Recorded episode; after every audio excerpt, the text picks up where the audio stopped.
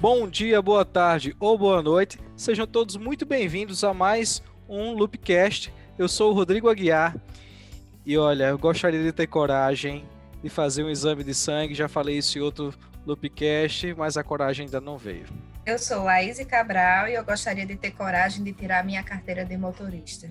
Eu sou Beatriz Mendes e eu gostaria de ter coragem de aparecer nos stories da Loop. Entendedores entenderão. Meu nome é Eudes Rocha e eu gostaria de ter coragem de pular de tirolesa. Muito bem, muito bem, muito bem, muito bem. Para quem já nos escuta já há algum tempo, você pode perceber que estamos com um convidado super especial, que é o Eudes Rocha, psicólogo, terapeuta e gestor de RH, estará conosco nesse bate-papo incrível sobre coragem. Vamos falar sobre coragem, vamos falar sobre medo, vamos trazer algumas experiências pessoais e eu tenho certeza que se você acompanhar esse Loopcast do início ao fim, ele vai te trazer insights, ideias, pensamentos e que vão te ajudar também a pensar sobre como ter um pouco mais de coragem e superar medos e desafios da vida como um todo, independente de qual medo, qual desafio você tenha para enfrentar.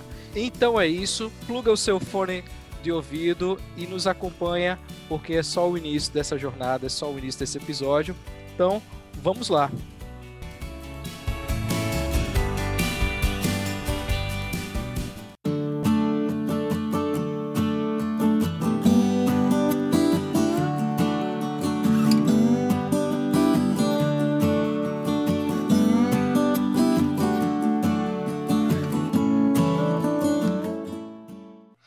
Muito bem, então vamos começar esse episódio desse Loopcast já com uma pergunta. Eu gostaria de ouvir um pouco de vocês.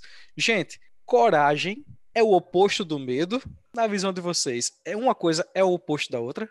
Eu acho que coragem e medo é oposto, mas não é, sabe? Assim, acho que à primeira vista, para na visão de senso comum, parece ser coisas opostas, né? Se usa muito, ah, fulano é muito corajoso, ele não tem medo de nada mas não é bem assim. Tipo, todo mundo tem medo de tudo, né? Coragem é, eu acho que ela é muito mais é, é uma prima ali do medo, meio que brincam junto no parquinho, andam de mão dada, se desentendem às vezes, mas são são companheiras é, muito mais do que uma coisa ser a, a aniquilação da outra. Eu vejo dessa forma. Isso é interessante que você traz, porque eu desconfio muito das pessoas que dizem, ah, eu não tenho medo de nada como assim você não tem medo de nada? Porque o medo é uma reação tão natural, vezes até de preservação, de cuidado, de, de instinto, né? Então, ter medo é natural. E eu acredito que é necessário que você tenha medo para que você possa se preparar para algumas situações é, de modo que você se proteja, enfim. E dizer que não se tem medo talvez seja querer mascarar um medo que existe, ou vários medos que é, existem. Eu, eu acho que a pessoa que diz que não tem medo de nada, ela tem medo de dizer que tem medo. E de onde é que vem esse medo de dizer que tem medo? Rapaz, essa é pergunta difícil de responder, né? Dizer assim, de onde que vem o medo de dizer que tem medo. Acho que cada um tem, tem, tem uma história aí, tem uma, uma bagagem inteira para poder explicar o porquê que, é, que funciona dessa maneira. Tipo, cada qual com seu medo, cada qual com sua forma de viver, de aprender a lidar com isso, mas é, de uma forma geral, eu acho que, que talvez isso até vá um pouco além do, da pessoa que sente o medo. Eu acho que isso também fala muito sobre as outras pessoas que presenciam alguém que tem alguma coisa. Então, às vezes, tipo, estou vendo dependendo da própria pessoa, mas a forma como isso vai ser recebido pelos outros. Então, existe uma, é, uma questão até meio que social mesmo de como que é encarada uma pessoa que assume que tem medo de algo é, do que a, a, a, o próprio temperamento do, do indivíduo em si que está com medo de alguma coisa. Então, acho que é um conjunto de fatores que, que levam a isso, mas o principal é não congelar, né? Não deixar o medo ser maior do que tudo tem um conjunto de fatores e eu acho que essa ideia do medo me faz pensar muito sobre como que ele é acolhido ao longo do nosso processo de desenvolvimento.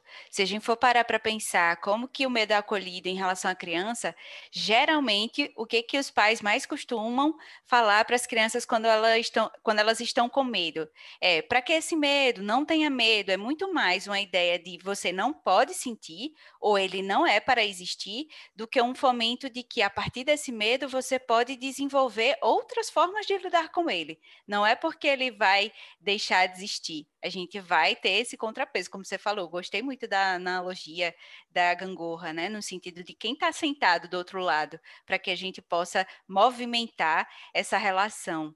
Então, eu penso muito que essa coisa da dificuldade de dizer que tem medo é porque a gente também passa por um processo de desautorização em relação ao sentir medo ao longo de toda a nossa história. Então, penso que também tem muito aí, né? Do quanto que a gente é desautorizado a sentir. Parece que é feio, é, de certa forma, é frágil dizer que você está sentindo medo de algo. E isso foi algo até que a gente conversou no Loopcast sobre medo, né? De, sobre esse processo de construção é, que as pessoas vêm tendo desde a infância, como o Guia estava falando. Mas, Rodrigo, é, respondendo a sua pergunta inicial, né? Sobre é, se coragem é ter é, a ausência de medo, enfim. É, eu penso que a coragem não é a ausência do, do medo, mas é você enfrentar uma situação com medo, vão existir diversas situações aí na vida que a gente vai ter o, o, medo, vai ter o receio de enfrentar por não saber, às vezes por ser alguma coisa, uma situação nova, né? E tudo que é novo, a gente fica um pouco inseguro, né? Dá aquela ansiedade.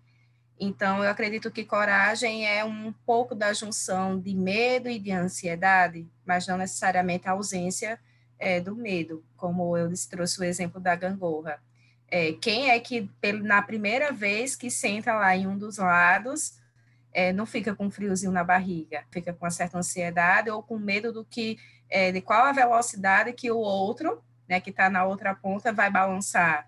E se ele sair do nada e, e a gangorra, né, o balanço, ele, ele virar e eu cair. Então, existe, né, uma junção, talvez, do medo e de ansiedade, mas não necessariamente a ausência deles. E dentro dessa perspectiva, Rodrigo, assim, até por que prisma a gente encara essa questão da coragem, é, isso também fala muito, sabe? Assim, a gente, a gente pode, sei lá, olhar por uma visão mais do comportamento, pela visão da psicologia, do desenvolvimento do sujeito, enfim.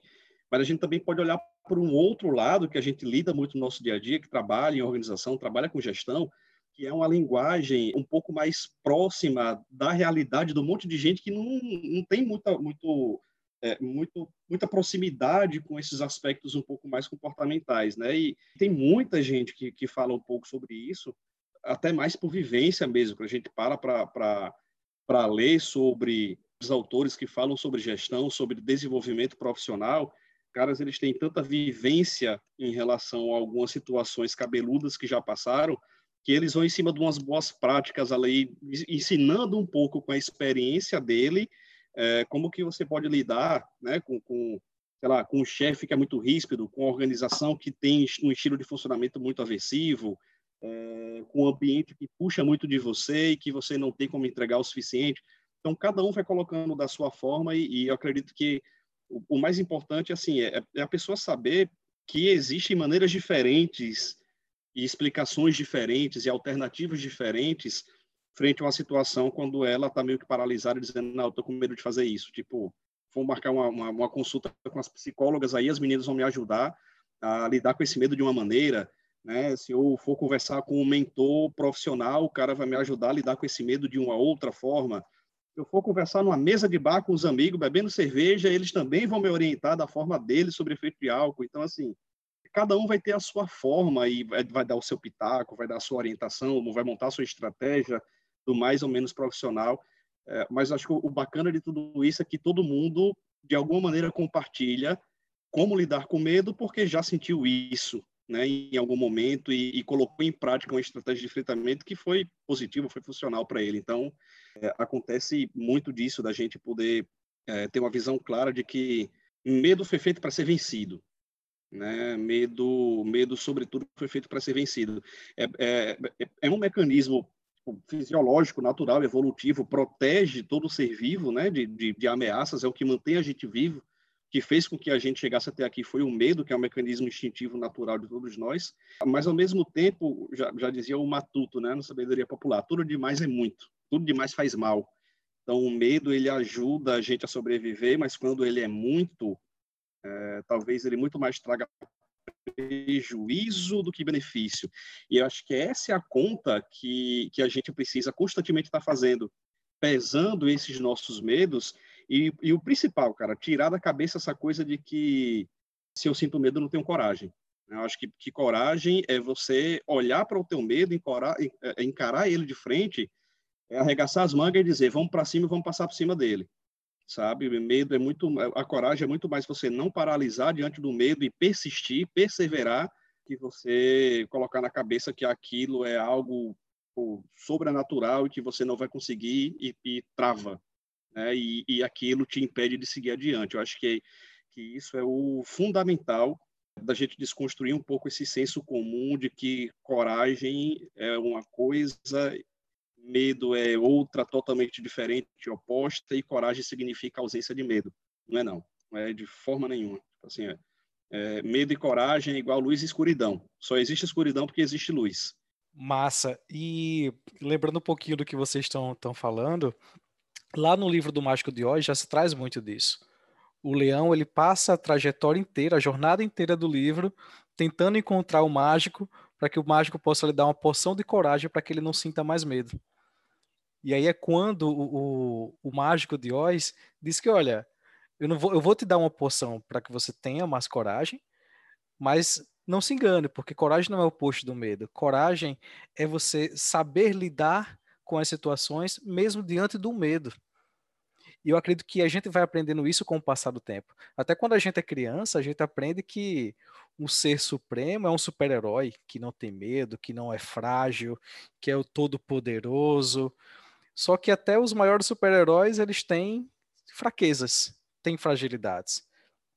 E uma, eu acredito que um princípio de coragem uh, é você reconhecer as fragilidades que tem. A Brené Brown, ela traz muito disso. Você olha, identifique quais são os seus pontos de fragilidade, para que em cima deles você possa agir com a coragem que você precisa para resolver situações diante da fragilidade que você possui. Isso é um desafio, né? É, e essa, esse paralelo que você fez com o super-herói é legal. Tipo assim, é, você já viu algum super-herói que não usa nenhum nenhum equipamento, não usa nenhuma capa, nenhuma máscara, nenhum escudo, tipo Tarzan, Nuzão, tipo, é só ele, uma corda e uma folha cobrindo as partes íntimas, não existe, tipo, até mesmo a figura do super-herói, ele vai ter lá a, a, sua forma de encarar os medos e os desafios dele, né? Pô, o Batman tem um, um, um baita aparato tecnológico, o super-homem usa lá a capa dele que ajuda ele a voar. Você vai ver, sei lá, o, o, o arco verde usa um arco e uma flecha. Tipo, ninguém parte para cima e detona o mundo todo nos dentes, não. Tipo, até o super-herói, se ele tem uma, uma artimanha, um artifício, uma ferramenta para lidar com os desafios que ele enfrenta, é sinal de que ele tem medo.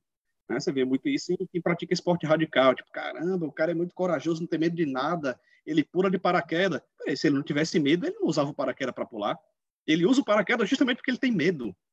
Né? Então, é, é o paraquedas que garante a sobrevivência dele. Então, é esporte radical, principalmente, que tem essa coisa do ah, pessoas que praticam esporte radical têm pouco medo. Pelo contrário, acho que os caras têm tanto medo porque estão tão próximo ali do limite né, entre, entre a vida e a morte, que a preocupação deles com o equipamento de segurança, de reconhecer os limites, até onde deve e onde não deve, é muito maior do que uma pessoa simples, comum, que não pratica um esporte radical. É, e isso não vem do nada, isso vem de onde? Do medo, porque os caras sabem que num deslize, é, para ele o resultado vai ser bem mais trágico do que para a gente que está andando no meio da rua e, sei lá, leva uma topada, por exemplo, porque não olhou para o chão direito. Tem essa, essa perspectiva também de que, geralmente, quando você olha para alguém que diz, poxa, cara é corajoso demais, não tem medo nenhum, será? Talvez ele saiba lidar melhor com o medo que ele tem do que ele não tenha medo, né? E a coragem, ela também pode ser considerada uma habilidade. Por ser habilidade, ela pode ser treinada. Então, nesse exemplo dos atletas, né, de, até de esportes radicais, eles conseguem, mas depois de muito treino. Então, é uma habilidade que nós também podemos treinar. Agora, como vocês estavam falando, muitas pessoas têm dificuldade de identificar os seus medos, as situações que viveram. Se tem uma dificuldade de identificar a situação, imagine reconhecer o medo, o que é que ela sente com aquele medo, né? Então, se não identifica, você não treina. Se você não treina, talvez esse medo seja cada vez mais intenso, né? Então, acho que tem também um pouquinho disso. E o quanto é difícil você conseguir treinar isso muitas vezes, né? Porque se identificar já é difícil, imagine você trabalhar isso. E eu acredito que vocês, enquanto psicólogos, sou o único aqui, né? Benito ao fruto entre os psicólogos, é, vocês devem ter pacientes que não conseguem reconhecer por si só os medos, as fragilidades que têm, mas que precisam da ajuda de um profissional para isso. E além de identificar, que é um talvez um, um, primeiro, um dos primeiros passos, mas conseguir trabalhar isso ao ponto de tentar superá-los deve ser um desafio enorme. Quando a gente para para pensar um pouco sobre mecanismo de medo, você, a, gente, a gente precisa considerar de que existem é, tipos de memórias diferentes. Existe uma memória explícita, declarativa, existe uma memória que ela é, que ela é funcional, que ela é, que ela é implícita, que ela é emocional. E você dificilmente consegue alterar a, um condicionamento, um reflexo. Por exemplo, você tem um, um trauma, um medo de alguma coisa. É, aquilo dali fica registrado em, em, estruturas do seu sistema nervoso que você não tem acesso por, por mecanismos declarativos, tipo Uh, um, um, medo ele é condicionado em estrutura cerebral e, e você não consegue, por meio de, de, um questionamento cognitivo, fazer a mudança desse registro mnemônico. Então, você tem que trabalhar isso por um aspecto que seja muito mais por uma outra via, que seja uma via de, de, de memória emocional do que memória explícita. Então, por isso que é tão difícil. Às vezes, algumas pessoas até reconhecem o medo que têm, mas ainda assim elas travam e não conseguem nem ir diante de, de, de, de talvez lidar um pouco com esse medo que, ela, que elas têm. E não existe um outro caminho a não ser enfrentamento. Né? A terapia de exposição é isso, é você fazer com que um determinado estímulo, que é aversivo para uma pessoa, a partir do momento que você começa a colocar ela em exposições graduais, aquele estímulo que causa medo, fazer com que aquele poder causador de medo dela vá diminuindo cada vez mais, à medida que você vai aproximando essa pessoa dessa coisa que ativa esse gatilho nela, mas vai ao mesmo tempo fazendo um trabalho de orientação, de reflexão, de reestruturação. Então, assim, é, trabalhar com medo das pessoas é um desafio gigante, porque não é algo simples, é, é bem complexo, porque parte pela estratégia de enfrentamento que é primeiro olhar para esse bicho. Assim, eu tenho medo desse bicho. Como é que eu perco do medo dele? É olhando para ele. Por isso que é tão difícil você trabalhar alguém que tenha transtornos específicos voltado para traumas, pânico, algo do tipo assim. É, é e, e, tem um, um poder extremamente incapacitante né, com uma pessoa que tem algum transtorno relacionado a, a medo, né, fazendo um, pouco, um pouquinho desse, desse paralelo, mostrando o desafio que isso é.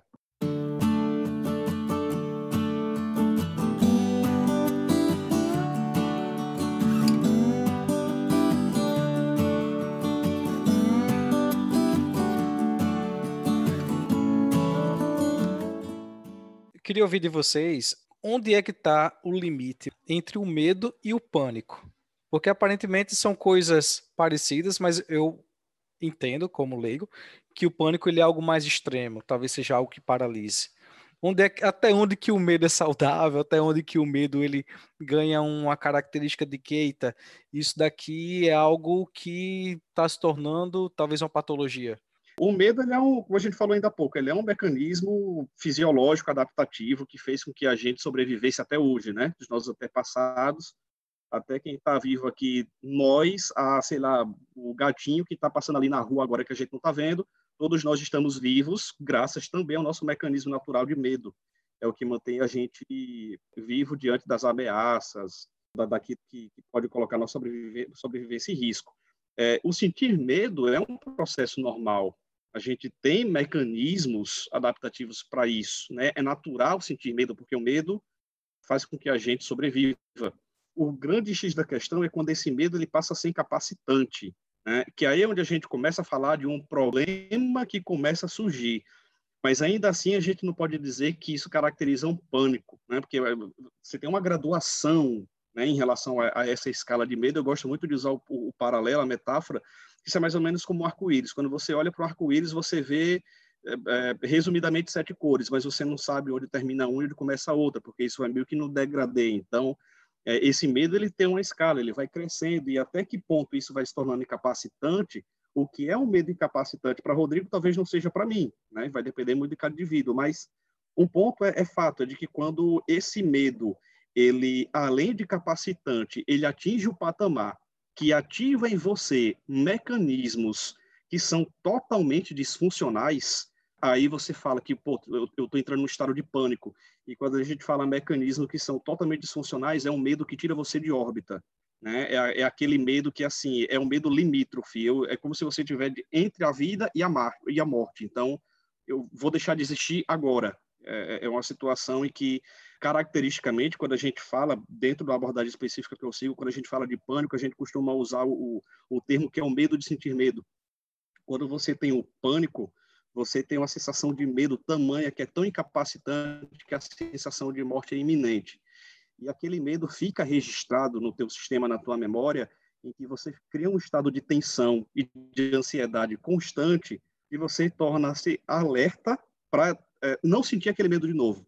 Então, por medo de sentir um medo enorme que você sentiu, o teu estado de ansiedade sobe e a partir do momento em que você percebe uma mudançazinha simples do teu organismo, porque é um processo homeostático, sei lá, deu uma carreira para pegar um ônibus que estava saindo, é natural que teu coração vai bater mais forte, que você vai ficar ofegante, mas uma pessoa que tem esse medo condicionado, quando ela sente o coração dela batendo mais forte, antes de reflexivamente, racionalmente, ela pensar, meu coração está batendo mais forte porque eu corri e meu, meu sangue precisa oxigenar o meu corpo e baixar a temperatura do meu corpo, nessa memória emocional é tão forte que a primeira coisa que vem é, eita caramba, lá vem aquele medo que eu senti de novo, vou morrer. E aí isso gera um ciclo vicioso, que a pessoa, quanto mais ela sente medo desse medo, mais ela volta a atenção dela para ela mesma, mais ela começa a sentir alterações no organismo e ela associa aquela alteração com aquele medo que ela teve, aquele medo inicial, logo ela vai morrer. E isso vai crescendo como uma, uma, bola de neve até você chegar no momento do pânico, que é quando o teu organismo ele meio que entra num breakdown gigantesco e um monte de coisa começa a dar errado e você acha que está com, com tá deixando de respirar, você acha que teu coração vai parar de bater, você vai no médico, você diz, olha, tá tudo errado comigo. E quando o médico vai fazer os exames, ele diz, olha, você não tem nada. Né? Então, assim, biologicamente aqui do, dos exames está tudo tranquilo, procura um profissional da, da da área da saúde mental, mas é bem essa diferença, assim, o pânico é quando esse medo ele dá um breakdown total no teu organismo e ele, ele te deixa totalmente desestruturado. E que, que tem também aspectos diferentes entre, entre uma situação de pânico que é pontual e uma pessoa, como o exemplo que eu utilizei, que ela é, tem esse estado de tensão maior e costuma ter ataques recorrentes e frequentes de pânico, que é o que caracteriza um pouco mais uma síndrome que do, do ataque específico. Mas é, bem isso, assim, o, medo é natural.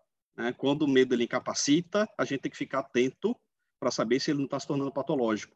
E quando você chega numa situação extrema, se você puder colocar o medo numa régua, o ponto máximo dessa régua de medo é uma situação de pânico. Fico pensando aqui, o medo sempre vai ser um certo alerta, aquela luzinha que pisca para nos fazer tomar uma certa atenção em relação a algo, porque tem aí um senso de preservação, tem alguma antecipação que você precisa se organizar, planejar, agir, é, mas a partir do momento que você fica todo tempo em alerta, tem alguma coisa acontecendo aí. É, e o quanto que a gente vai começando a conversar e pensar que vai ficando mais difuso né, essa ideia de medo, de pânico, do que é que gera medo, quando a gente vai falando sobre essas situações mais extremadas, o quanto que também o objeto em si, gerador de medo, ele vai ficando cada vez mais difuso. E aí tatear esse medo também fica ainda mais é, desafiador, fazer isso sozinho, né? Eu, eu vou pagar mico aqui para o mundo todo agora que vai estar tá ouvindo esse, esse Loopcast, tá? Falando aí de medo e, e, quando o Bia falou, essa questão de quando o medo ele é constante.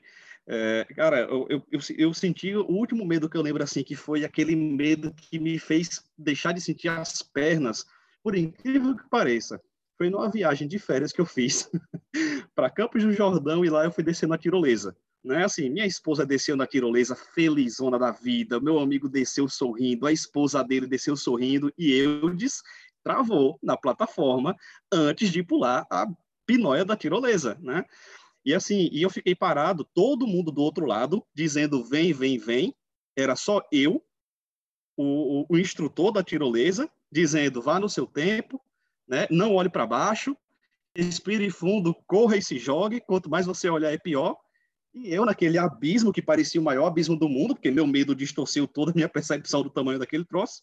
Cara, e assim, como deve ser extremamente desagradável você viver constantemente com aquela sensação que eu tive naquela tirolesa. Assim, não, não, não é vida quando você tem um estado de medo que o tempo todo o teu, teu organismo está naquele nível de alerta, você você não consegue, tipo, a perna para de responder, a respiração fica ofegante, você não consegue falar direito porque a voz treme, você fica naquela do vai, não vai, vai, não vai.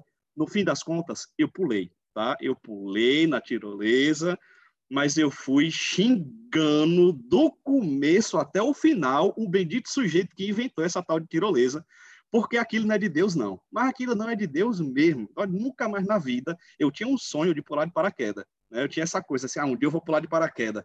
Mas depois que eu vi o que é que aconteceu comigo na tirolesa, eu já tirei essa coisa da cabeça de que um dia eu vou pular de paraquedas. Mas, claro, eu estou tratando meu medo, né? Se eu tenho como tratar, a gente... Eu já lhe convidei para saltar de pêndulo lá em Santa Catarina, você não aceitou fazer o quê, né? Eu não sou nem louco. Mas isso é interessante que você está trazendo, Wilson, porque todo mundo tem um medo muito específico, né? Eles têm um medo de tirolesa, enquanto eu pulei de um penhasco de 1.200 metros, mas morro de medo de um exame de sangue, que para a maioria das pessoas, ou para boa parte das pessoas, é algo muito simples. Estava ouvindo um pouco o Cortella um dia desse, falando exatamente sobre medo e coragem. O Cortella, Mário Sérgio Cortella, tem pânico de barata.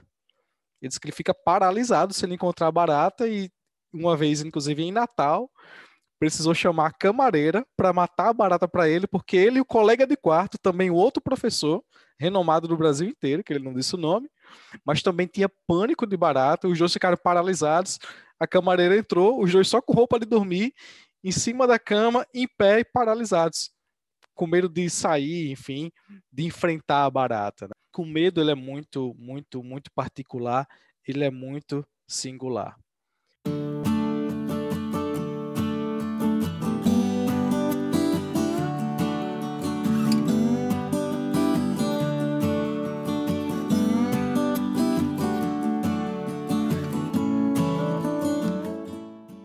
Pessoal, falando ainda sobre medo, mais linkado à coragem, eu vejo principalmente em ambiente corporativo, eu dizia, eu trabalhamos juntos no RH de uma empresa, e a gente vê muitas pessoas ausência de coragem para tocar alguns projetos, sejam eles dentro da própria empresa ou projetos pessoais, profissionais fora dela.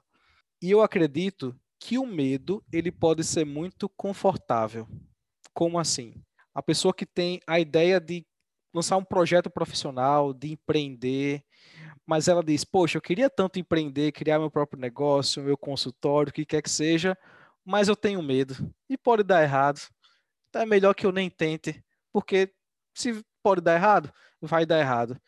E o quanto as pessoas é, abraçam o medo ao ponto de que, ao invés é, desse medo ser um gatilho para que você possa superá-lo, não ele se torna um amigo e se torna algo confortável. Se eu tenho medo, eu não vou tentar. Vocês conseguem enxergar muito disso no dia a dia de vocês, entre as pessoas com quem vocês convivem e até mesmo em experiências pessoais?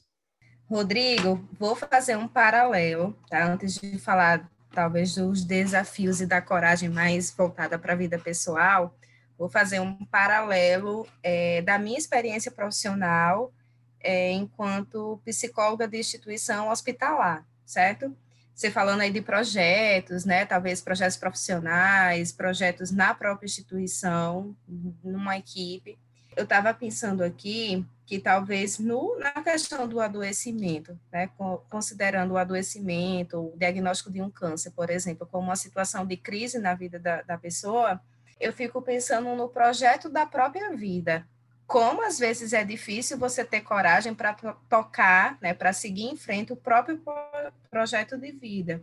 Por exemplo, no, em pacientes que recebem um diagnóstico de câncer, eles trazem muito durante os atendimentos que estão com medo, mas é um medo, né, que por muitas vezes eles estão lá fazendo as sessões de quimioterapia, estão indo para as cirurgias. Então, eu começo a perceber que é um medo, mas que tem uma mega coragem. E de onde vem essa coragem? Porque não é fácil. Você está enfrentando um, um tratamento, você iniciar um tratamento que você sabe que vai ter muitas reações né, que você sabe que vai ser um processo muito difícil na vida, que vai ter inúmeras perdas, seja a perda da saúde, perda de autonomia, perda das relações sociais, perda do trabalho, né, perda da possibilidade de tocar os projetos que tinha é, na vida profissional, na vida acadêmica. Então, eu vejo que é talvez um dos projetos mais difíceis que a gente tem, talvez um dos projetos mais sagrados que nós temos na vida da gente, que é a nossa própria vida. É, e às vezes o quanto que é desafiador olhar para isso. E um outro ponto que eu fico pensando é que talvez nas situações é, que os pacientes recebem esses diagnósticos, por exemplo, muitas vezes uma das nossas intervenções é tentar acessar, tentar buscar é, qual é o repertório de estratégias de enfrentamento que eles têm na vida. Nas situações difíceis da vida que ele já enfrentou, o que foi que ele fez, né? a quem ele recorreu, o que é que ele utilizou, talvez, para conseguir enfrentar essas situações de um modo um pouco mais saudável, né? um pouco, vamos dizer assim, menos difícil, porque fácil não é, mas é, menos difícil. E às vezes são esses recursos que a gente consegue resgatar e fortalecer nesse processo de adoecimento e tratamento para ele conseguir ter mais coragem de enfrentar o que está por vir, né? que muitas vezes é, um, é algo que é desconhecido, é algo que é novo. Então, fiquei pensando nisso. E falando um pouco da vida profissional, pessoal, se eu for parar para pensar assim, quais foram os momentos que eu tive medo, os momentos que, que eu precisei ter coragem, né, para poder seguir em frente, eu vou dizer que todos os dias, né? Todos os dias é um novo desafio. Todos os dias receber uma solicitação para ir atender um novo paciente é algo que é novo, é algo que é totalmente desconhecido para mim. Falar hoje, né, dia 2 de dezembro, o dia que a gente está gravando o Loopcast. A gente ainda está no meio de uma pandemia. Imagine receber uma solicitação para ir atender um paciente é, que a gente não sabe quem é o paciente e vai que ele está com Covid, minha gente. É, e o medo de se contaminar, mas é aquela coisa, é tentar pensar nas estratégias que eu tenho, sejam emocionais, sejam externas, né, de, com relação aos EPIs, e meter a cara e ir. Né? Depois, talvez, da primeira experiência, eu desconstruí aquela ideia inicial que eu tinha, e para uma segunda solicitação, talvez eu tenha mais coragem, né, aquilo que nós estávamos conversando com relação ao treino da habilidade, né, que a coragem também pode ser considerada uma habilidade. Então, é, são situações mais desafiadoras da vida, digo que isso tem desde o momento lá da graduação, né, desde o primeiro estágio, né, Bia? acordar de 5 e meia da manhã para ir para o hospital e a gente estava lá, mas como também enquanto profissional. Acredito que todos os dias a gente tem novos desafios aí enfrentando e que a coragem ela é algo que está muito junto. Sem ela, talvez eu não conseguiria nada que eu conquistei até hoje. Rodrigo, e para você? Eu me considero um cara muito ousado. Já fui mais. Hoje eu percebo que muita coisa do que eu conquistei, até mesmo a nível profissional foi muito pela ousadia de ter que buscar essa habilidade. Acho que a habilidade, estava pensando no que você estava falando, e a habilidade é algo que remete muito à minha história de vida. Por exemplo, eu era um cara extremamente tímido para falar em público. E eu precisei reconhecer na época que para eu me destacar, em, principalmente a nível profissional, eu precisava trabalhar aquela habilidade e trabalhar o meu medo. Então eu percebo que lá atrás, principalmente em época de igreja e tudo, quando eu comecei a trabalhar mais a habilidade de falar em público, de meter a cara, botar a cara no sol, né, como se diz, e de ir em busca de trabalhar isso, não é que eu perdi medo. Hoje eu faço webinar na empresa onde eu trabalho, faço aqui podcast com vocês. O medo ainda existe de dar errado, de acontecer alguma alguma bronca, enfim, mas eu entendo que, poxa, eu me preparei pelo menos minimamente, já sei o que tenho que fazer e por que não tentar? Se der errado, eu tento de novo. Então eu carrego muito isso comigo. E até mesmo é, no dia a dia profissional. Eu trabalho comigo, não sabe, não sei se ele vai concordar comigo, mas eu sou um cara de tentar muita coisa nova. Não, vamos fazer, vamos ver se dá certo. Tenho medo lá de dar errado, mas vamos tentar. E essa coragem eu meio que vou ali me desafiando. Talvez essa seja a palavra eu me desafio de tentar buscar a habilidade e a coragem necessária para superar não um medo, às vezes eu, eu penso não o medo como o medo em si, mas como um desafio. Como é que eu posso superar aquele desafio a partir de uma habilidade, e essa habilidade, obviamente, carregada com a coragem em si. E desafiando os colegas também, né? Sempre nesse movimento de estar tá estimulando, mostrando que o outro é possível, né, que é capaz, dizendo que é preciso ter coragem. Bacana, o Rodrigo falou aí, eu fazendo um, um, paralelo um pouco, ele ia falando, ia passando um filme aqui na minha cabeça, né, pegando aí do, falando um pouco mais dessa questão da coragem corporativa, né, e eu refletindo aqui com, com, com as minhas ideias, e tipo assim, eu nunca fui um cara muito destemido, não, sabe? Assim, eu acho que na média, comparado com as, as demais pessoas que fazem parte do meu ciclo social, dos meus colegas, enfim, os contemporâneos, eu acredito que eu talvez seja uma pessoa que tem mais medo do que eles. Né? Eu, eu sou um cara que tem uma postura muito conservadora e, e, e tenho diversos amigos que são mais destemidos do que eu. Mas, ao mesmo tempo, eu não me considero uma pessoa de pouca coragem. Né? Eu não me considero destemido, porém, eu me considero corajoso. Né? Eu acho que e tem muito a ver do que a gente estava conversando no começo, né? Não ter medo é, é, é, diferente de coragem. Então, medo, tem, como, como Laís falou, todo dia eu tenho medo.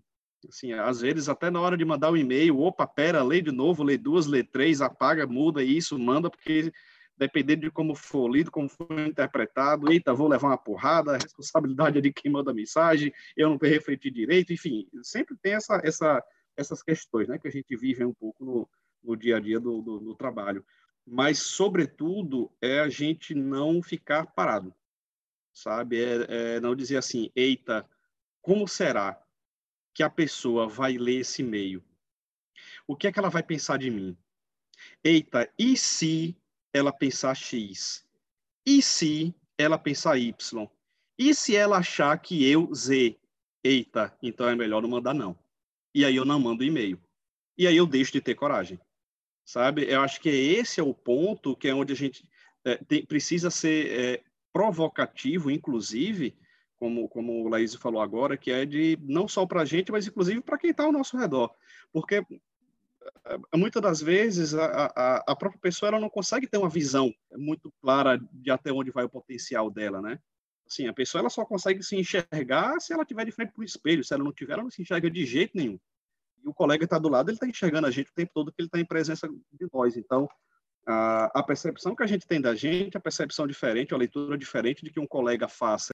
Eu ouvi isso uma vez, na, na época de, de, de, de universidade, eu ouvi isso de uma veterana, Joana, acho que ela estava já no, no finalzinho, do curso, eu estava iniciando, e era uma apresentação de, um, de um, trabalho científico, e, e, acho que foi até na Sintec, quando ela chegou e ela fez, olha, esse menino vai longe, você vai longe. E eu nunca me esqueci dessa frase, porque eu estava com um medo enorme de fazer aquela apresentação, mas passava um milhão de possibilidades catastróficas na minha cabeça de que eu ia sair de lá, assim, acachado, humilhado, tipo, ah, vai, vai ser um desastre e no final a pessoa chegou e fez: Ei, você vai longe, viu? Então, assim, você vê a, a, a quebra de, desse paradigma, né? Eu, eu, com uma visão, a pessoa com outra, e uma visão totalmente contrária da visão que eu tinha. Então, eu nunca esqueci dessa pessoa falando isso. E eu carreguei isso comigo, porque em todos os momentos em que, em todos os momentos em que eu passo por uma situação, em que nessa situação, seja uma situação desafiadora, que eu acredite que eu não vou conseguir, eu lembro dessa frase dela dizendo: você tem potencial, você vai longe. Né? E de que eu consegui, eu, que eu tinha a possibilidade de ir além do que aquilo que eu achava que era meu limite. E, e é isso que dá um gás para a gente respirar fundo e dizer, rapaz, quer saber? Manda esse e-mail. Porque tudo que está passando pela sua cabeça eh, não deixa de ser uma possibilidade. Pode ser que o cara fique pé da vida com você? Pode ser, sim. Mas pode ser que ele também não fique. Pode ser que ele leia o e-mail e entenda perfeitamente. E tudo aquilo que você imaginou, tipo, foi só imaginação sua porque você estava muito temeroso de mandar aquele e-mail. Então, assim, esse desafio, esse alto desafio, ele não pode parar. A gente tem que estar tá se desafiando. Até porque, se você mandar o e-mail e o resultado for o pior possível, sempre existe uma forma de você contornar a situação e, e, e adotar uma estratégia diferente. Então, é, existem saídas, existem alternativas, né? Ouvindo vocês, é, eu lembrei muito de uma frase que tem no livro dizendo que a vida é uma aventura exigente. E todas as falas de vocês falam muito sobre isso, sobre essa exigência é, que é a vida mesmo. O medo é importante para que a gente sobreviva, e a coragem é importante para que a gente sobreviva e viva de fato. É, Laís foi falando sobre as pessoas enfrentando os processos né, de tratamento ou ela falando sobre essa ideia do projeto de vida. E parece que é isso, assim, o medo tem a ver com sobrevivência e a coragem tem a ver com a vivência de sentido. É, Rodrigo falando da ideia de o medo acomodar e ser a justificativa para que você acabe ficando naquele mesmo lugar. E o quanto a gente paga um preço alto por permanecer em lugares é, por medo. Isso tem um preço também. A gente não deixa de pagar um preço por continuar nesse mesmo lugar. E é preciso ousadia. É, e aí ele falou que ele é ousado nesse sentido de colocar em jogo. E colocar em jogo é trabalhoso. Nenhuma experiência aqui de coragem que a gente relata ou que escuta das pessoas é simples, né? É trabalhoso mesmo, mexe com a gente, exige da gente. Só que aí tem a ver também com o sentido, com o que que eu estou buscando. Aí me faz lembrar sobre as possibilidades, o quanto que o medo fala que tudo é possível é possível dar errado, é possível que o chefe ache ruim, é possível que você leve um esculacho, como é possível de você ser elogiado, como é possível da coisa dar certo. Só que o quanto que na nossa vida, pelo menos eu sinto muito isso, a ideia de fracassar, a ideia de dar errado, é, gerou uma questão de sobrevivência. Parece que eu não vou sobreviver, e eu falo por mim também, parece que eu não vou sobreviver se eu fracassar. Parece que se a coisa der errado, eu não vou conseguir sobreviver. E aí, de fato, o medo impera, né? Se a gente está falando sobre sobrevivência, como é que a coragem chega aí? Fiquei refletindo sobre isso quando vocês foram conversando. E, e, o bacana, Bia, é que isso remonta até uma, uma, uma fala sua anterior, que é essa questão do, do, do significado que tem ter medo, né? Tipo, a criança está com medo de alguma coisa, está com medo de quê? Para que esse medo? Né? Então, assim, da, desde a da, da, nossa, da nossa própria criação, como você muito bem colocou, qual é o, o a forma como a gente encara essa questão de ter medo de alguma coisa ou não, a gente mesmo, a nossa percepção disso, com a percepção das demais pessoas. E eu acho que são, são essas, essas visões que fazem com que, com que esse medo ele tenha caras e facetas diferentes, né? É, e essa questão assim do, do, do, conforto, tipo, confortável até onde, né? Tem, tem gente que, poxa, eu tô com medo, vou ficar na minha zona de conforto, mas o cara sabe que a zona de conforto dele é extremamente desconfortável porque ele se cobra de ter mais coragem, mas ele não consegue ter mais coragem do que aquilo. Então, é, é, nem toda zona de conforto tem tanto conforto assim, né? E, e agora, o, o fato é, a gente só vai saber colocando a mão na massa, colocando em prática, fazer acontecendo. Né? Então, é, acho que quando a gente fala de coragem, e essa, nessa segunda parte agora a gente está falando mais de coragem, eu acho que coragem é muito isso, é você perseverar, independente do tamanho do desafio, independente do tamanho da resistência, independente do tamanho do, do, do, do receio que, que você possa carregar, ou da não aceitação das pessoas que estão ao teu redor, persevere, sabe? Você perseverar, você tentar de formas diferentes, é, é demonstrar que você tem coragem. E uma coisa que eu refleti também, eu dizer, da mesma forma que ao longo da nossa vida a gente vai entendendo como lidar com medo, ou seja, não sinta, é, existem pacotes de como ser corajoso, como sentir medo, e, e quanto que às vezes a gente também coloca na cabeça é, como ser corajoso. Ser corajoso é muito isso. Que é isso? É, tem coragem não? Levanta a cabeça, deixe frescura, né? É aquela coisa de que eu preciso sentir uma coragem em que eu não demonstro o meu medo ou que eu não peço ajuda. Não, você vai sozinho dormir no seu quarto. Quero essa besteira não, deixe de mimimi. E assim, às vezes o quanto que isso vai instituindo um modo de ser corajoso. Então, quando eu também me vejo é, incapaz de ter uma habilidade como essa, é, pronto, parou aí. E o quanto que esse ser corajoso requer um tantão de outras coisas, que é isso, pedir ajuda, conversar com alguém sobre como que esse medo te afeta, é, ver qual é um colega que tem um recurso parecido, sabe? O manejo da coragem não fala só sobre um, um aspecto assim, ah, unicamente meu, mas também é um aspecto bem amplo, só que eu acho que também vem nessa construção formativa de, ah, como ser corajoso. É aquele valentão, que, né, tá ali, não demonstra nada, não demonstra vulnerabilidade, e pronto. Se eu se reconheço enquanto vulnerável e ser corajoso é não apresentar vulnerabilidade, lascou. A gente não caminha, paralisa. Né? É, perfeito. E, e, você usou uma palavra que é, que é chave, que é a questão da vulnerabilidade. Do mesmo modo que coragem não significa ausência de medo, coragem também não significa invulnerabilidade. Né? E, e, dentro do nosso dia a dia, o Rodrigo estava falando um pouco do nosso dia a dia na empresa, e principalmente enquanto atuando com gestão de pessoas, desenvolvimento de pessoas, é, a gente trabalha muito com essa perspectiva de que a coragem, ela não é você se demonstrar invulnerável, perfeito, indefectível. Né? Tem muita gente que carrega esse senso, né? essa ideia, essa crença de que é, o cara que é corajoso é aquele cara que não tem erro, que consegue tudo, que é o super-herói que passa por cima, enquanto na verdade não, enquanto na verdade corajoso é aquele cara que olha para o lado e diz, ei velho, eu não sei como é que faz isso não. Ei, eu preciso de ajuda, porque me passaram uma coisa que eu não tenho a menor ideia para onde vai. É você assumir que você tem vulnerabilidades, para mim é um dos maiores gestos de coragem que existe, porque você está se colocando desnudo ali pedindo ajuda de alguém, né? E na maioria das vezes o cara que demonstra ser muito corajoso, talvez seja muito mais o receio do que de como que as pessoas vão percebê-lo caso ele peça ajuda. Isso acontece muito no nosso contexto de trabalho, mas acontece com a frequência enorme. Então, fico muito com essa sensação de que a coragem passa por aí, talvez comece aí.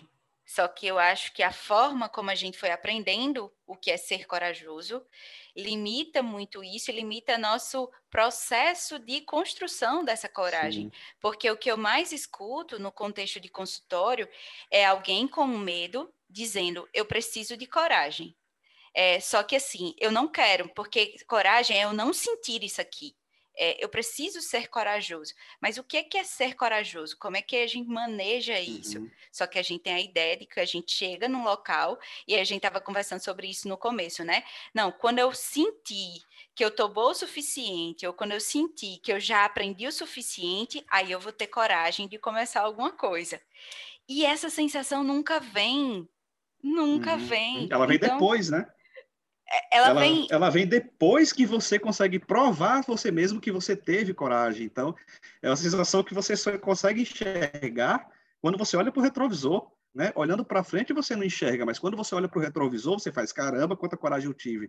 E acho que poucas, sensações, poucas sensações são tão boas quanto você olhar no espelho e falar: caramba, como eu fui corajoso, sabe? E só que o, o, o é, é, ter, ter esse, esse prazer de ter essa sensação boa, eu acho que é um privilégio apenas daqueles que de fato olham para o retrovisor.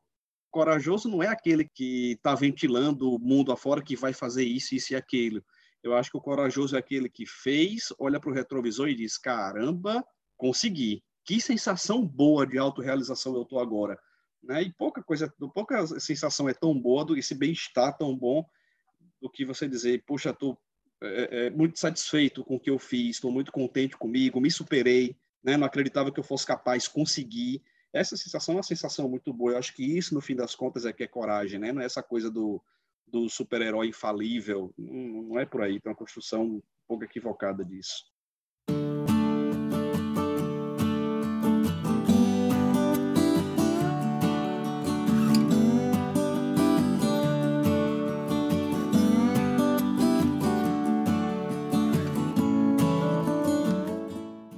Pessoal, a gente já está quase terminando o nosso Loopcast, mas eu queria ouvir de algum de vocês três se teve alguma situação onde a coragem ela foi importantíssima para vocês superarem algum medo, para vocês conquistarem algo.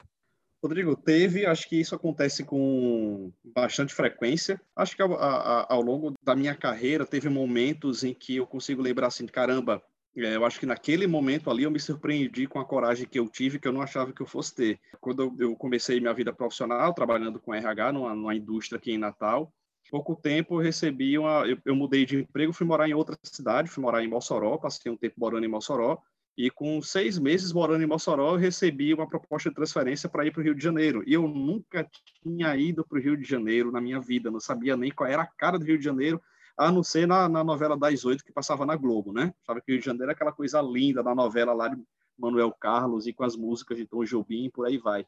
E fiquei naquela aí, caramba, ir para o Rio de Janeiro e a gente ficava naquilo. Rio de Janeiro é novela das oito ou então notícia de crime no Jornal Nacional. Né? Ou é oito ou oitenta, ou é preto ou é branco.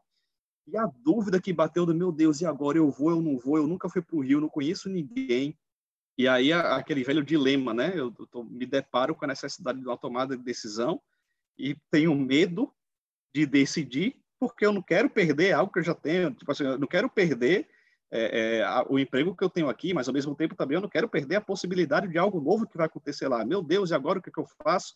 E aí você sai procurando todo mundo que queira tomar essa decisão por você. Ainda bem que não apareceu ninguém que quis tomar essa decisão por mim. E conversa com um, conversa com outro, decidir. Não, vamos embora. Né? E aí decidi para o Rio de Janeiro. Daquelas situações em que eu fechei os olhos e, e respondi disse aceito, sem nem pensar muito porque eu já estava pensando há tanto tempo e pensar, pensar, pensar, só fez me deixar estressado e não me ajudou em nada na tomada de decisão. Então, o que eu fiz foi, fecha o olho, aceita, e se der ruim, na pior das hipóteses, eu volto. Eu volto para casa. Eu volto exatamente para onde eu tô. Então, assim, não vou sair perdendo nada. E decidi, vamos embora. Mas foi uma tomada de decisão dormente. Não foi uma tomada de decisão consciente, assim, ah, tive muita coragem, foi nada, foi na dormência mesmo. Eu disse, aceito, quando eu recebi a ligação, cara, ai, que legal, vou preparar, não sei o que, não sei o que. Aí eu fiquei, meu Deus, e agora, e agora, meu Deus do céu, eu já aceitei, não. Aí bateu um medo enorme, né, depois desse ato de coragem, bateu um medo enorme, mas assim, é, já fez, já feito, vamos embora e vamos ver o que é que, que, é que vai acontecer. E fui embora, velho, fiz as malas, peguei o avião, tchau pai, tchau mãe, tchau irmão, e tipo assim, saí de casa chegando no Rio, eh, bem aquelas coisas de filme, né? De o, matutinho lá da cidadezinha pequena chegando na capital, né? E eu saindo de Natal, chegando no Rio de Janeiro, a metrópole, um, um monstro, uma coisa louca. E eu, meu Deus do céu, que danado é isso aqui. E eu, ti, eu tive 14 dias para poder me estabilizar, né? Tipo assim, eu fui transferido, eu estava de férias, e meu chefe chegou e fez: Olha, você tem 14 dias para poder estabilizar a tua vida aqui. É, é, durante 14 dias, a empresa vai pagar hospedagem para você no hotel. Agora são só 14 dias, daí para frente é por sua conta. Eu disse, meu Deus do céu, em 14 dias, e eu não tinha o dia inteiro para isso, porque eu tinha que trabalhar, então o horário comercial estava trabalhando, eu tinha que resolver a minha vida antes do horário comercial, de manhã cedo, ou então após o horário comercial, já no horário da noite. Ou seja, o pior horário que existe para você resolver onde você vai morar, fazer contrato de aluguel, fechar contrato de luz, de água, de internet, enfim, é contratar mudança foi um perrengue, meu amigo. Se eu soubesse que ia ser dessa forma, muito provavelmente eu não tinha aceitado a proposta. Mas eu aceitei. E eu digo a tu, foi a melhor coisa que eu fiz. Eu acho que uma das melhores experiências que eu tive no Rio de Janeiro foram os primeiros 14 dias de perrengue e principalmente no 14º dia, quando o cara do hotel chegou dizendo que eu tinha que sair porque no outro dia eu já não tinha mais hospedagem, a não ser que eu pagasse, eu também não tinha grana para pagar a hospedagem do hotel caríssimo, é, é, na região que era muito cara da cidade, e eu disse, pronto, não, não, não fechei o contrato de aluguel ainda, não recebi a chave do apartamento, estou sendo despejado do hotel, e agora o que é que eu vou fazer? Assim, nunca, nunca compartilhei isso com ninguém, mas eu passei dois dias sem teto no Rio de Janeiro, quando eu cheguei lá e, e, e, depois de ter saído do hotel, então tipo assim, cara, eu vou para onde? Aí sai, liga para um colega de trabalho, liga para outro. Ah, tu veio dormir aqui, tu, tu pode ir para casa de fulano, pode ir para casa de ciclano, etc. Consegui. Então, no primeiro dia, eu fiquei na casa de uma colega de trabalho e no segundo dia eu consegui ficar no, no, no imóvel, no apartamento que a empresa tinha mas que era disponível apenas para os funcionários estrangeiros que vinham fazer algum tipo de serviço aqui no Brasil. Então, no primeiro dia até que foi tranquilo, porque eu estava com uma pessoa que eu conhecia, uma colega de trabalho, ela me ajudou, fica aquilo do meio que, será que eu estou incomodando a pessoa com um monte de mala na casa dela? Mas, enfim, passou. No segundo dia que foi complicado, porque no segundo dia eu estava dentro de um apartamento pequeno, com mais, eu acho que tinha sete estrangeiros, indiano, paquistanês, para não dizer que não, tinha um americano e um mexicano, mas o resto era tudo assim, aqueles caras que em inglês eles falavam e você tinha vontade de chorar, porque não entendia nada que eles estavam falando. E, os, e você via que os caras, tipo, estavam meio puto, porque o apartamento não era destinado a, a, a, ao pessoal do RH, o apartamento era destinado ao pessoal do campo, né, os rotadores que chamavam. E aí tava o cara do RH lá ocupando um quarto e de um apartamento que não era para eu estar utilizando, o apartamento era deles. Então, foi, foi uma experiência desagradável. Mas consegui receber a chave do apartamento, fiz minha mudança. Depois que passou esse, esse turbilhão inteiro, aí eu sentei na cadeira e fiz: pronto, agora a vida voltou ao normal. E aí, quando eu olhei para esse retrovisor, cara, só me dava vontade de rir. Só me dava vontade de rir porque durante o perrengue a vontade era de chorar era tipo, por que, que eu aceitei? Por que, que eu fiz isso? Meu Deus do céu, eu podia ter evitado. Mas depois que passa e você olha para trás, aquele monstro de 3 metros de altura, ele se transforma numa formiguinha pequena. E aí você ri do quanto que você ficou desesperado. E era engraçado isso, porque eu ria, eu, eu, eu, ficava lembrando do que aconteceu e eu ficava rindo do meu amigo, que perrengue foi esse?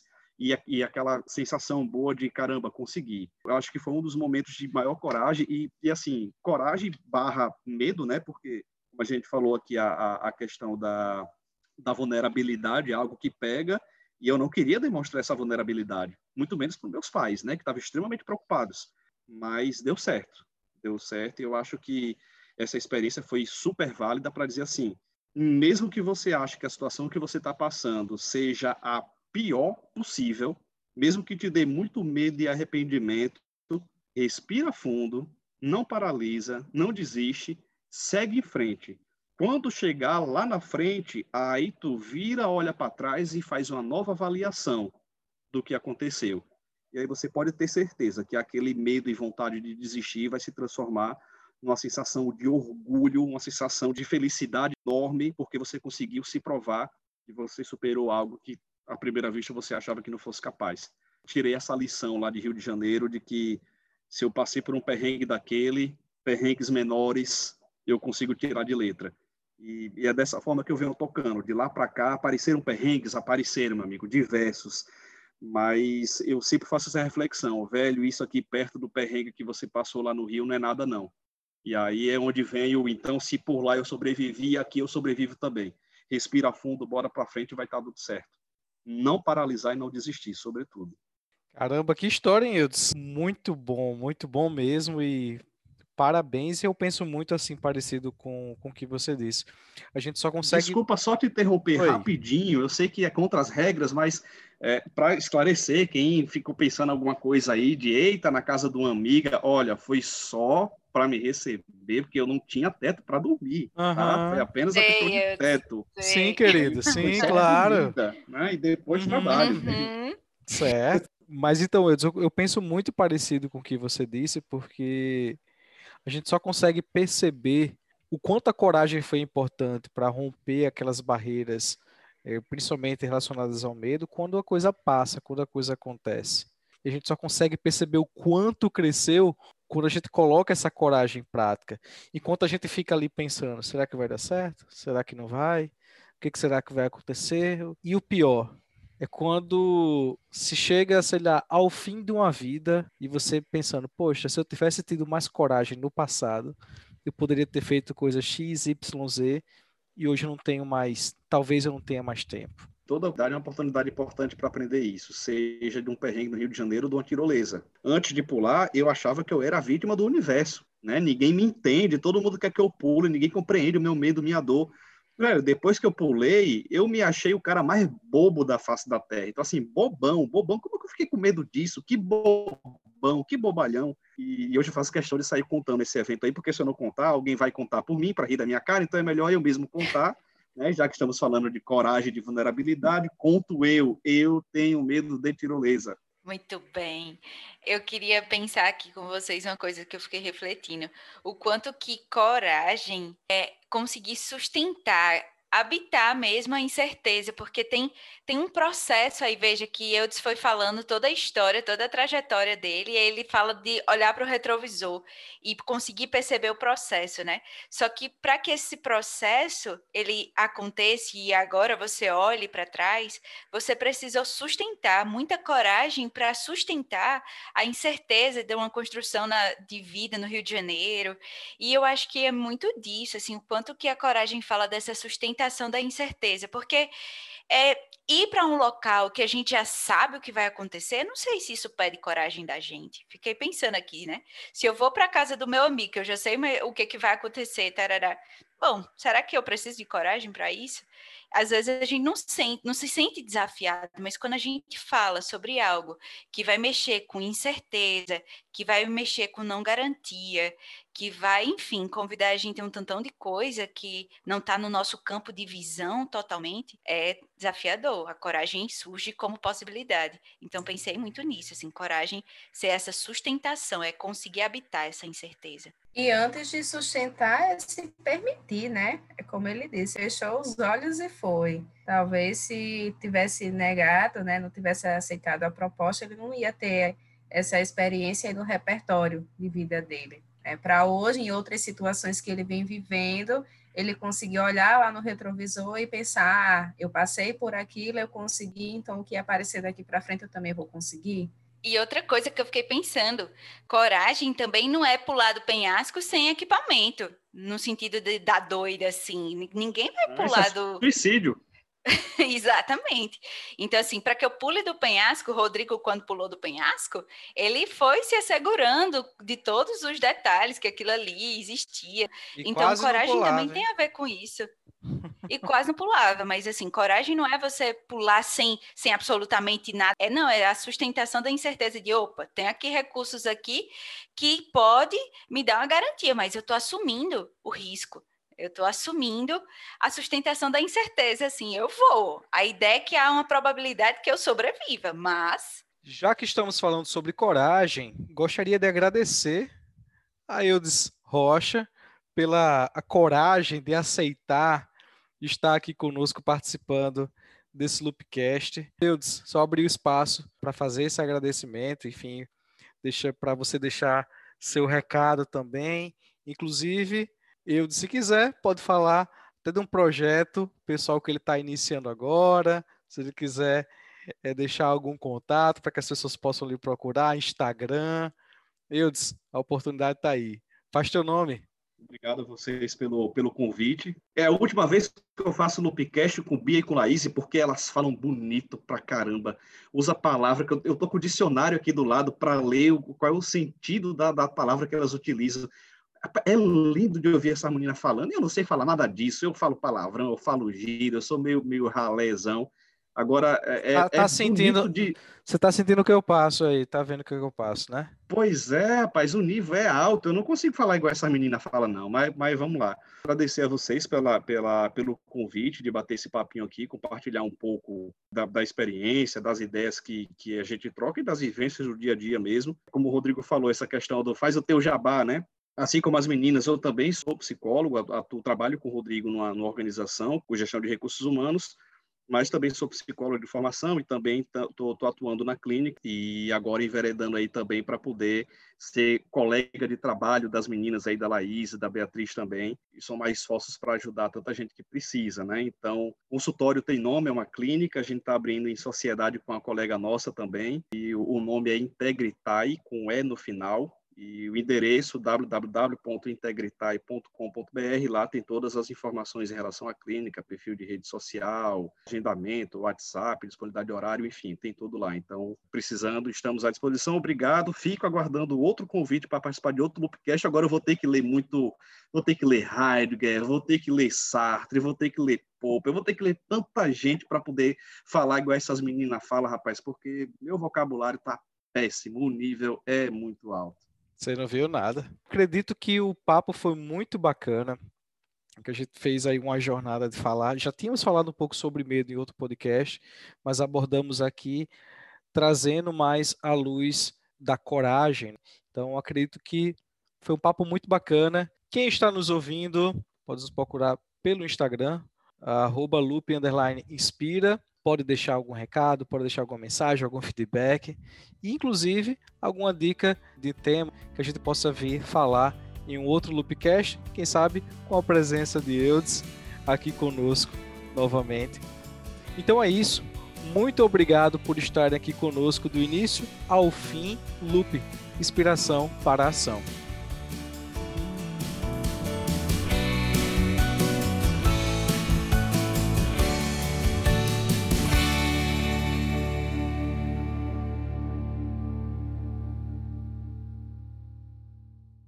Ei, você ainda está aí? Esse Loopcast te ajudou a pensar sobre a importância da coragem? Compartilha com outras pessoas, talvez possa ajudá-los também.